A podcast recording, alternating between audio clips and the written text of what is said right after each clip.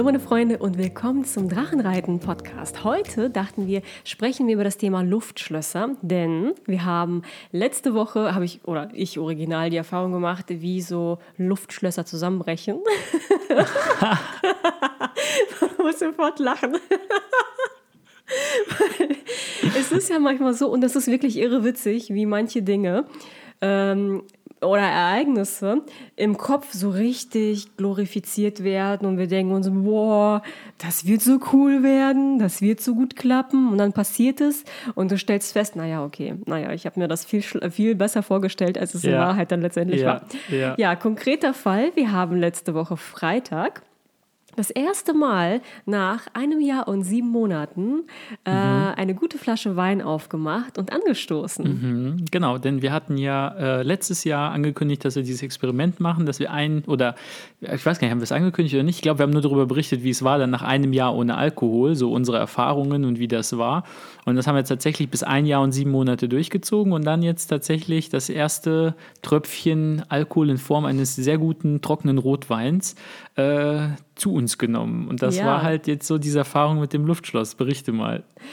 Ja, also erstmal, was war der Grund zum Anstoßen? Das sind ja mehrere Ereignisse äh, zusammengefallen. Hm, mhm. Zum einen ähm, habe ich ja immer gesagt, ich würde das erste Mal erst dann wieder was trinken, wenn Matteo durchgeschlafen hat und wir mal auch eine Nacht so richtig gut geschlafen haben und wenn ich abgestellt habe. Und beides war äh, letztendlich der Fall. Und dann war Valentinstag, also gut, ja, der gut. Freitag war jetzt kein Valentinstag. Sonntag das war, war Valentinstag, aber wir haben es quasi aber wir haben vorgezogen. Gesagt, ja, komm, ich werde jetzt am Sonntag nichts trinken. Ich, wir würden am Freitag eine Flasche Wein aufmachen. Okay, Valentinstag. Und dann hast du es tatsächlich auch geschafft, an dem Freitag deinen YouTube-Kanal zu eröffnen. Ja, herzlichen genau. Glückwunsch. Dankeschön, Dankeschön. Genau. Ja, äh, das wollte ich jetzt hier auch mal erwähnt haben. Und zwar habe ich auch einen YouTube-Kanal gestartet. Ähm, für alle, die Interesse haben, ich werde den Kanal auf jeden Fall verlinken. Äh, läuft unter meinem Namen, Alex Koch. Aber ich glaube, es gibt so viele Alex Koch. Äh, wenn man das eintippt auf YouTube, findet man das nicht. Aber man könnte zum Beispiel Alex Koch Ziele eintippen. Dann findet man, glaube ich, eins meiner Videos auf jeden Fall relativ weit oben, wenn nicht sogar ganz oben. Ähm, und zwar geht es auf dem Kanal im Grunde genommen um ähnliche Themen wie hier auf dem Podcast, nur in viel kürzerer und komprimierterer Form. Also es geht um Philosophie, Psychologie, Spiritualität und es geht vor allem auch um dieses indische Konzept des Rita. Also das ist, das schreibt sich RTA und das R hat unten so einen Punkt. Sieht ganz komisch aus, ist eine Sanskrit-Schreibweise und wird halt Rita, wie der Name Rita ausgesprochen. Und Rita ist ein ganz, ganz interessantes Konzept. Und zwar bedeutet das, das bedeutet gleichzeitig Wahrheit, Ordnung und Recht. Mhm. Und dieses Wort ist, das stammt aus den indisch-vedischen Zeiten, das ist so alt, das sind mindestens 3500 Jahre, wenn nicht eher mehr, wie das Wort alt ist. Und das kratzt an den indoeuropäischen Wurzeln, also an den Wurzeln der indoeuropäischen Sprache. Und zwar ist Rita oder dieses RTA ist die Wurzel von zum Beispiel Wörtern wie Art, also Kunst im Englischen, oder Rationality oder auch Rationalität. Und ähm, diese Begriffe kommen alle obwohl wir in der heutigen Zeit glauben, dass Art, also Kunst und Rationality, Rationalität weiter voneinander nicht entfernt sein könnten, ist Rita eigentlich eine Verwurzelung und quasi Verschmelzung von all diesen Konzepten. Da geht es um Kunst, um Rationalität, um Harmonie, um Ordnung, um Recht. Recht im Sinne von natürliches Recht, aber Recht auch im Sinne von richtige Antwort. Mhm. Und äh, das fand ich so interessant, dass es etwas gibt, was all diese Konzepte vereint. Das ist im Grunde genommen eine Integralität, ein integrales Konzept, was alle Dinge miteinander, auch Spiritualität, da ist das Wort nämlich Spirituality auch drinne. Ähm, und genau das ist halt auch mein Ansatz. Das ist auch genau das, was ich immer versucht habe zu tun, dass ich immer versucht habe, so Dinge wie Logik und Rationalität zu verbinden mit Philosophie, mit Psychologie, mit Kunst, mit irgendwie Kreativität. Das ist nämlich auch mhm. äh, ein Wort, was daraus entstanden ist.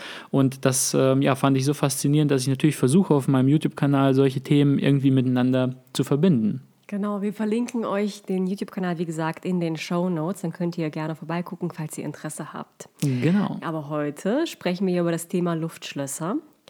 Und äh, wie gesagt. Ähm genau, also das waren jetzt die Gründe, war jetzt eine lange Ausführung, das waren jetzt die Gründe, warum wir dann letztendlich doch eine Flasche entkorkt haben. Ja. Ähm, genau, und dann hast du festgestellt, Luftschlösser sind nicht so toll, wie man sie sich ausmalt. Ja. Ja, die ersten paar Schlücke waren wirklich, wir haben sie genossen. Wir haben den Wein richtig schön von links nach rechts ge, ge wie heißt geschwenkt, im geschwenkt Mund. Ja. Im Mund genau. Mm, das war so richtig toll, das Aroma und dann hinterher mm, im Gaumen toll. Und dann stellt man so nach vier, fünf Schlück fest, naja, ja, lecker. Geht schon so runter die Kurve.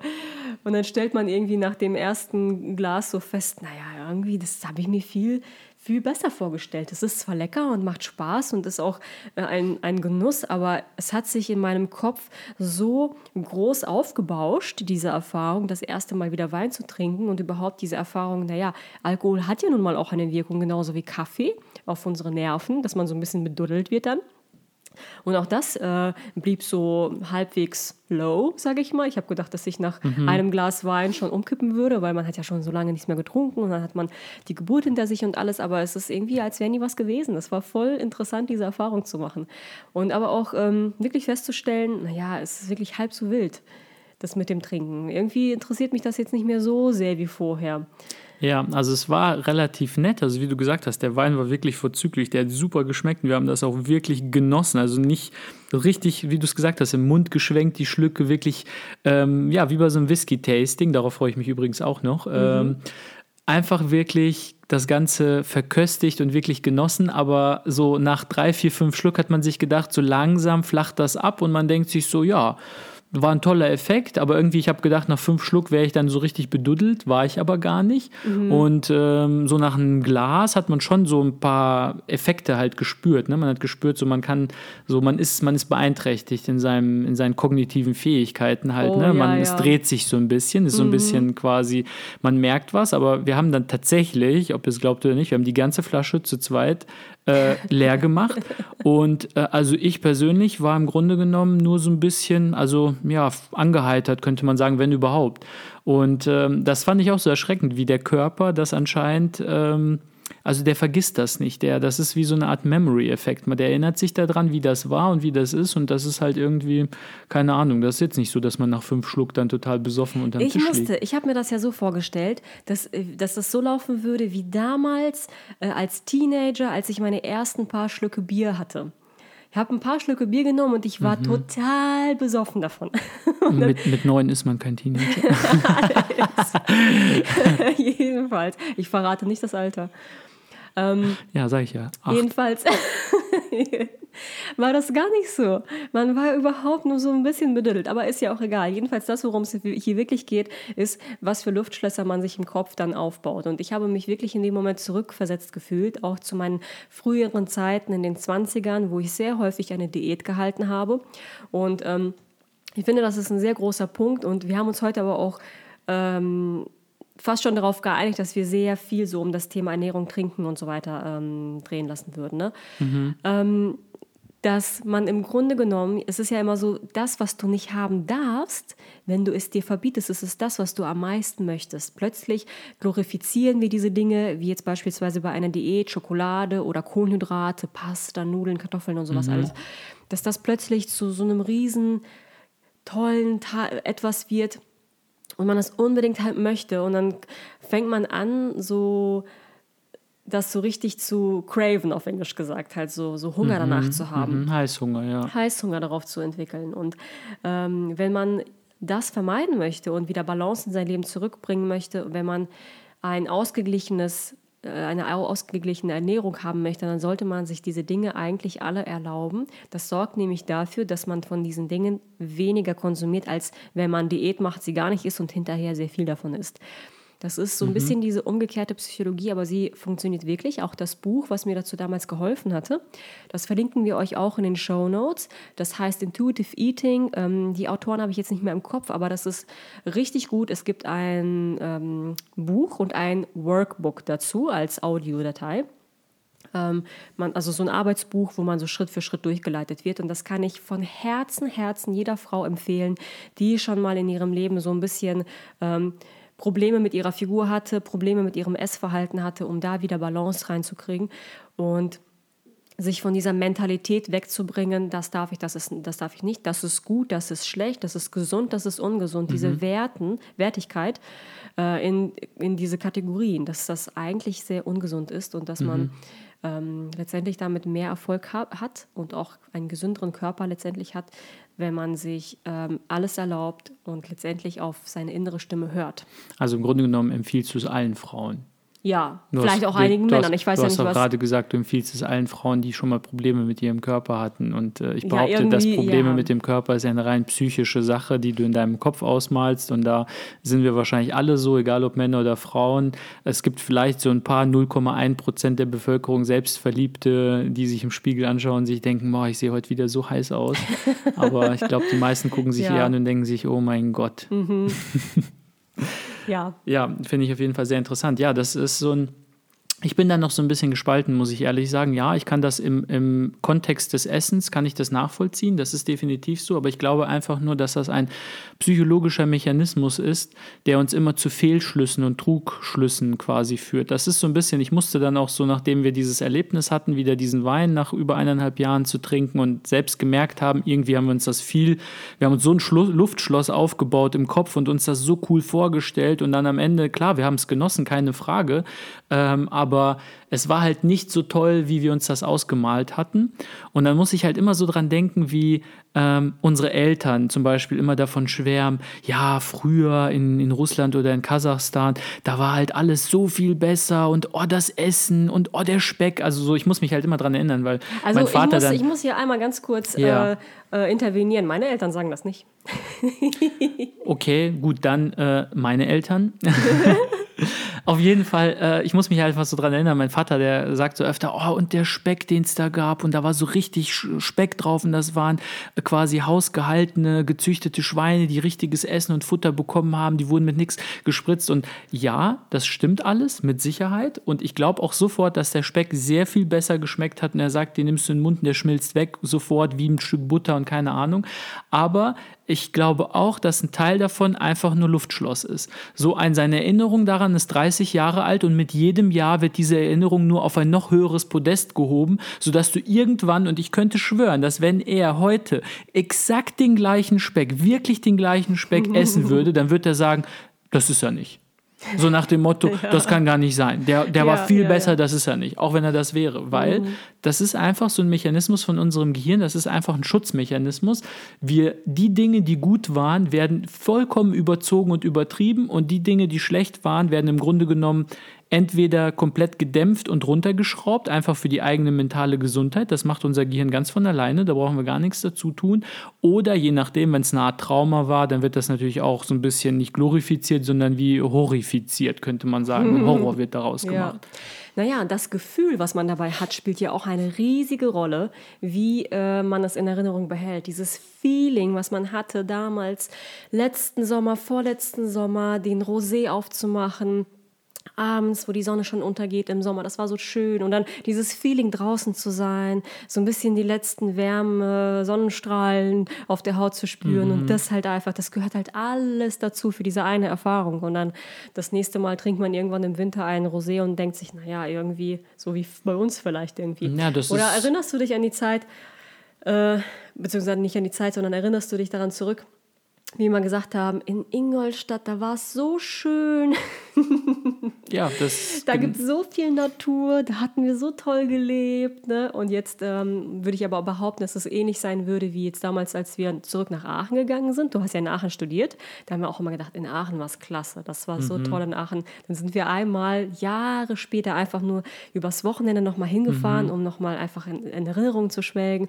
Es war sehr schön, aber es war so das ist halt einfach nicht mehr dasselbe. Du hast nicht mehr das gleiche Leben. Du bist nicht mehr genau. Student, genau. du hast angefangen zu arbeiten.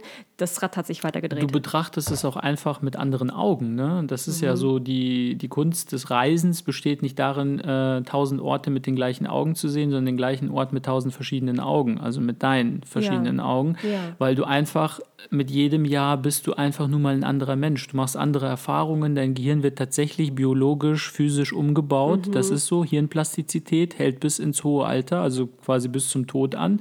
Und deine Erfahrungen, also das hat man jetzt auch wissenschaftlich bewiesen, dass Erfahrungen, die du machst und Emotionen dein Gehirn tatsächlich umbauen, also physisch umbauen, neuronale neue Netzwerke geknüpft werden und so weiter. Und das bedeutet, du siehst es tatsächlich mit anderen Augen. Denn was ist es anderes, als du siehst eine Sache und dein Gehirn interpretiert das doch immer. Du kannst eine Sache nicht objektiv betrachten, sondern das, was du anguckst, wird von deinem Gehirn interpretiert. Und wie das Gehirn das interpretiert, hängt davon ab, nun mal, wie dein Gehirn aufgebaut ist und wie das verschaltet ist und wie es strukturiert ist. Und ähm, ich habe Aachen als 20-Jähriger anders gesehen als 25-Jähriger, als ich da weg bin und nochmal mal anders, als ich dann 30 war und wir es besucht haben und ich in meinem Leben schon in einem ganz anderen Punkt war. Mhm. Und ähm, das ist so ein bisschen so, wie du gesagt hast, so ja, klar, so erinnere dich mal zurück, wie das war mit den Emotionen und so. Und das ist ja genau das, wie ähm, Erinnerung funktioniert. Je stärker du einen Moment mit Emotionen auflädst, je stärker du ihn emotional erlebst, desto tiefer gräbt er sich im Grunde genommen in dein Gehirn ein, desto tiefer wird diese Erinnerung abgespeichert. Deswegen gibt es Dinge, an die du dich super gut und detailliert erinnern kannst, auch wenn das mhm. immer mit der Zeit ähm, verzerrt wird. Immer, das ist immer so. Also es wird immer anders in deiner Erinnerung sein, als es in Wirklichkeit damals war. Deswegen, wie gesagt, Speck von meinem Vater.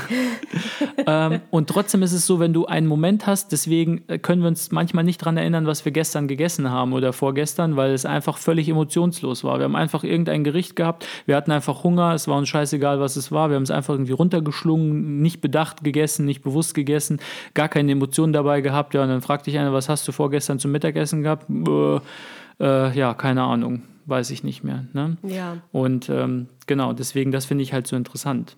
Ja, und dann äh, zum Thema Luftschlösser, was mir auf jeden Fall auch noch eingefallen ist, dass wir uns halt immer so eine Art Luftschloss aufbauen. Das hat auch viel mit dem oder Auswirkungen auf diese sogenannte hedonistische Adaption oder ich glaube hedonistische Tretmühle wird das auch im Deutschen genannt in der Psychologie. Und das ist, dass wir im Grunde genommen uns immer davon erhoffen, wenn wir etwas Neues haben oder von irgendetwas mehr bekommen, ein neues Auto, ein größeres Haus oder größere Wohnung oder irgendwie schickere Klamotten, dass wir immer meinen, dass wir dann glücklicher werden, dass es uns dann irgendwie mhm. besser geht. Und das ist dann tatsächlich so, wenn man jetzt sagt, man hat eine Skala, eine Glücklichkeitsskala von 0 bis 10 mhm. und der Durchschnitt ist immer 7. Also du hast immer dein, dein Lebensglück oder die empfundene Freude ist immer auf sieben. Jetzt denkst du, wenn ich mir dieses neue Auto kaufe, dieses tolle, schicke, dicke Auto, dann werde ich permanent zehn, auf zehn sein. Das denkst ja. du. Und du kaufst dir das Auto und dann bist du tatsächlich für eine kurze Zeit auf zehn, ein oder zwei Wochen.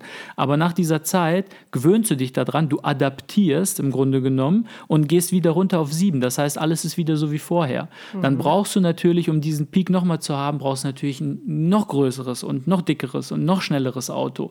Und dann kriegst du wieder kurzzeitig 10, dann geht es wieder runter auf 7. Das gilt aber in die andere Richtung genauso. Denn wir glauben, dass wenn wir jetzt irgendwie 300 Euro im Monat weniger verdienen, dann wird unsere Welt ganz arm sein, dann wird es uns ganz schlecht gehen und wir werden, unser Glück wird dann nur noch auf zwei sein. Und das mag tatsächlich so sein. Sagen wir mal irgendwie, du kriegst auf Arbeit, es gibt ja tatsächlich Leute, die bekommen Gehaltskürzungen, weil es geht der Firma nicht so gut. Das haben jetzt wahrscheinlich in diesen Corona-Zeiten mehrere Leute mitgemacht. Dann kriegst du irgendwie, keine Ahnung, wird irgendein Teil vom Weihnachtsgeld oder Urlaubsgeld gestrichen, dann hast du auf einmal 300 Euro weniger. Dann fällt dein Glück vielleicht per, äh, temporär tatsächlich auf zwei oder drei ab, aber nach einer Zeit geht es halt wieder hoch auf sieben. Das gilt sogar für Extremereignisse. Wenn man sagt, man verliert einen geliebten Menschen, der stirbt zum Beispiel, dann geht dein Lebensglück vielleicht sogar auf Null runter und du trauerst. Und das dauert vielleicht ein halbes Jahr. Aber irgendwann kommst du wieder auf deine Sieben. Das ist diese hedonistische Tretmühle. Das bedeutet im Grunde genommen, man macht sich etwas vor, indem man diese Luftschlösser baut oder äh, Kellerschlösser, wie, wie, wie, man, auch immer das äh, Gegenteil davon nennen kann. Genau, Luftschlösser oder Kellerschlösser. So, ähm, man muss sich immer vor Augen halten, das ist alles nur temporär, auch das wird vorbeigehen. Wie kann man dann, deiner Meinung nach, sozusagen äh, glücklich auf einer Sieben bleiben, ohne was zu wollen, ohne noch mehr Zeug zu wollen und so weiter? Wie kann man praktisch dann ja, ja du bist ja, du, ich habe ja gerade schon gesagt in dem Beispiel, du bist ja dein Standardzustand ist ja eine 7. Also dein Standardzustand bei den, und das sind so, diese Zahl habe ich mir jetzt nicht ausgedacht, das waren tatsächliche psychologische Untersuchungen, wo Leute bewerten sollten, wie es ihnen geht. Und die wurden, das war eine Langzeitstudie, die wurden ganz lange begleitet und dann haben die über 20 Jahre oder so. Und dann mhm. hast du geheiratet, zack, 10. Zwei Monate später mussten die Fragebogen ausfüllen, wieder 7. Hast du ein Kind bekommen, zack, 10. Zwei Monate später wieder 7. Äh, hast du einen neuen Job gekriegt, den du haben wolltest. Das zwei Jahre lang hat der Typ dafür gearbeitet, diesen Job zu kriegen. Jetzt hat er endlich die Beförderung Beförderung bekommen, neuen Job, schwebt auf, im Himmel, Wolke 7, danach wieder 7. Das ist so, die Leute, das war eine Studie mit mehreren hundert oder tausend Leuten, der Durchschnitt ist 7. Und sobald irgendwas Tolles passiert, kurzzeitig 9 oder 10, danach wieder 7. Sobald irgendeine Scheiße passiert, kurzzeitig 2, 3, vielleicht auch sogar 0 kurze Zeit danach wieder sieben. Das heißt, dein Standardzustand, egal das Leben, das du hast, an das du gewöhnt bist, ist sieben. Das heißt für mich, die Kunst besteht eigentlich darin, das haben zu wollen, was man bereits hat. Mhm. Wenn du es schaffst, das haben zu wollen, was du hast, dann willst du so gesehen nicht mehr und dann bist du erstmal zufrieden. Mhm. Aber ich bin auch der Überzeugung, dass der Mensch einfach, das liegt in seiner Natur, der strebt immer nach mehr. Du willst immer mehr haben. Das Problem ist halt, du willst immer nur mehr von dem haben, was du bereits kennst. Wenn mhm. wer Geld kennt, will mehr Geld. Wer Liebe kennt, will mehr Liebe. Wer Macht kennt, will mehr Macht haben. Und die Werkzeuge, mit denen wir das machen, also so, wir streben halt danach, indem wir irgendwie versuchen, in unserem materiellen Leben vorwärts zu kommen, mehr Wohlstand zu generieren. Das ist alles schön und gut, keine Frage. Das will ich gar nicht in Abrede stellen. Das ist ein gewisses, ein Level an Auskommen, an Komfort, denn deine Existenz muss gesichert sein. Du musst ein sicheres Dach über dem Kopf haben, du musst halt genug zu essen haben, du musst dich sicher fühlen, keine Frage. Mhm. Aber sobald diese Dinge alle erfüllt sind, dann kommst du so richtig in Probleme. Denn dann kommst du in dieses Mehr haben wollen. Mhm. Drang und Streben nach mehr. Dazu habe ich übrigens auch ein kurzes YouTube-Video mhm. gemacht. Also mhm. wer dazu vielleicht ein kurz mehr wissen möchte, kann da reingucken. Es ist halt eine schwierige Sache. Und ähm, ich, glaube, ja. ich glaube, dass man sich mhm. eine Sache im Leben aussuchen sollte, die einem wichtiger ist als alles andere. Und dann strebt man mit ganzer Macht, mit voller Kraft nach dieser einen Sache. Und jetzt kommt der Haken es muss etwas sein, was man unmöglich erreichen kann. Das heißt, es muss etwas sein, von dem man weiß, dass man es zu Lebzeiten nicht schaffen wird. Mhm. Und dann wird man so gesehen ja, glücklich. Aber wie schafft man es, sich so ein Ziel dann wirklich zu stecken? So meinst du, wir sind größenwahnsinnig und sagen dann, egal, ich schaffe das trotzdem, auch wenn es nicht erreichbar ist? Oder weiß ich nicht, wie kommt man über sich selbst hinweg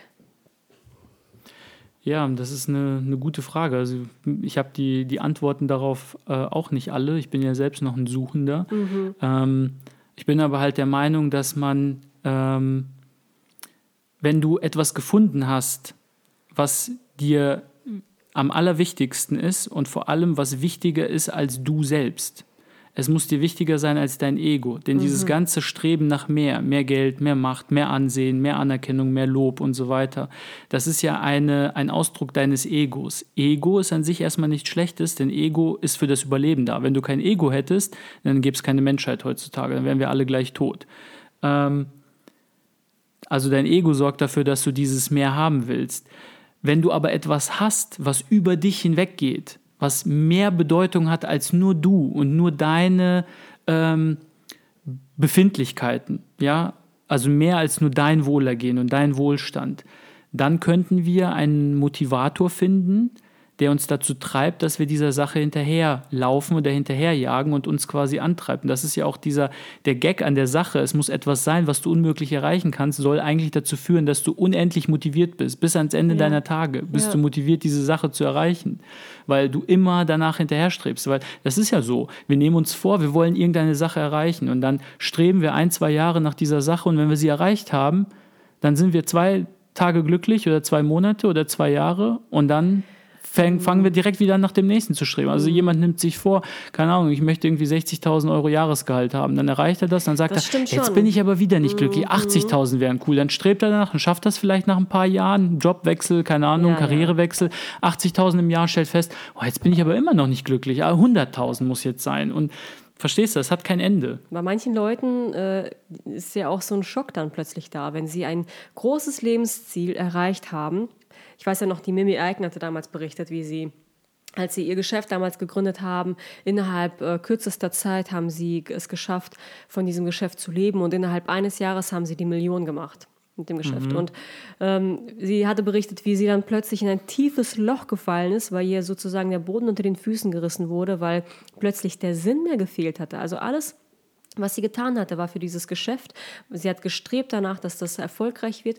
Plötzlich war es erfolgreich, plötzlich brauchte es sie nicht mehr so stark und sie ist ähm, abgedriftet sozusagen psychisch, weil sie kein mhm. Ziel mehr hatte. Es war erreicht und was kommt als nächstes? Und genau. deshalb genau. verstehe ich schon, dass es ein Ziel sein sollte, was man unmöglich erreicht, weil man dann strebt und strebt und strebt und Stückchen für Stückchen für Stückchen und man hat ja schon zwischendrin schon diese kleinen ähm, Gratifications. das ist echt ein Englisch, ne?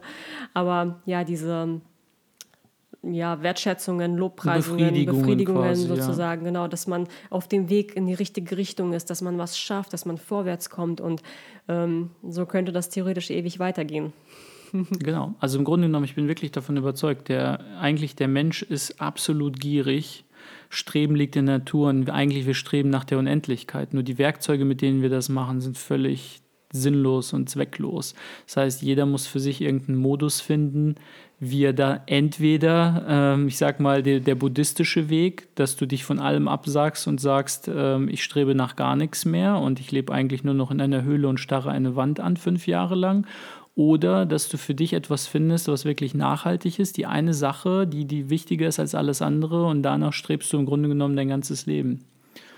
Und ich glaube, eine Sache sollte man sich auch noch vor Augen führen, das ist auch wichtig. Das hatte, ist ein Zitat von jemandem. Leider ist mir wieder entfallen, von wem. Ich lese so viele Zitate jeden Tag, ich habe bald keine Ahnung mehr, von wem das alles ist.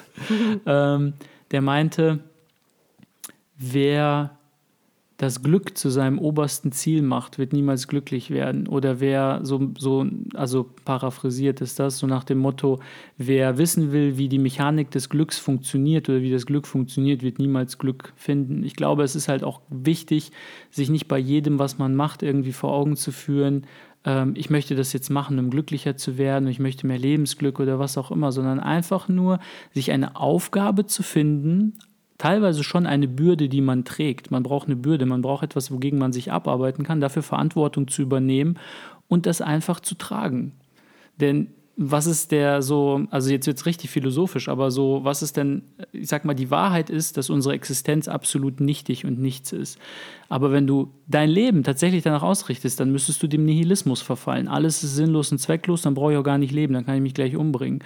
Und der, das Gegenmittel dazu ist, davon bin ich überzeugt, sich etwas zu finden, worin man Sinn hat, was deinem Leben einen Sinn gibt, eine Bedeutung gibt und das kannst nur du selbst bestimmen. Denn Sinn ist etwas, was du dir im Kopf selbst quasi zurechtzimmerst. Für den einen ist es der Sinn, seine Familie durchzubringen und so gut wie möglich aufzustellen. Für den anderen ist der Sinn, seinen Job richtig gut zu machen. Für den dritten ist der Sinn des Lebens, einfach nur zu Hause zu sitzen, den ganzen Tag auf der Gitarre rumzunudeln. Ähm, jeder hat seinen eigenen Sinn. Man kann sich einen Sinn ausruhen, aber es muss etwas sein, was für einen selbst ein bisschen hart ist, woran man zu knabbern hat. Und nur so kann man dann die ja, es hört sich vielleicht hart an, aber so das Elend des Lebens ertragen. ja. So ist es. Okay. Ja, schreibt uns doch eine Nachricht an info@drachenreiten-podcast.de oder einfach als Kommentar unter die äh, Folge äh, auf unserer Webseite www.drachenreiten-podcast.de. Teilt eure Erfahrungen mit uns. Habt ihr vielleicht auch Luftschlösser, die zusammengebrochen sind? oder habt ihr irgendwie Kellerschlösser, Kellerschlösser die vielleicht? wieder aufgebaut wurden? Ja. Genau, schreibt einfach mal eine Meinung und wenn ihr auch gerne einen Themenwunsch habt, könnt ihr uns auch was schreiben. Da genau. gehen wir gerne drauf ein. Oder sagt mir auch Hallo auf meinem YouTube-Kanal in den Kommentaren, da würde ich mich auch drüber freuen. Und wenn ihr schon mal da seid und euch der Inhalt gefällt, könnt ihr mir gerne auch ein Abo und einen Daumen hoch da lassen. Würde mich auf jeden Fall freuen. Genau, und ansonsten wünschen wir euch eine schöne Woche und bis nächste Woche. Macht's gut, bis dann. Ciao. Ciao.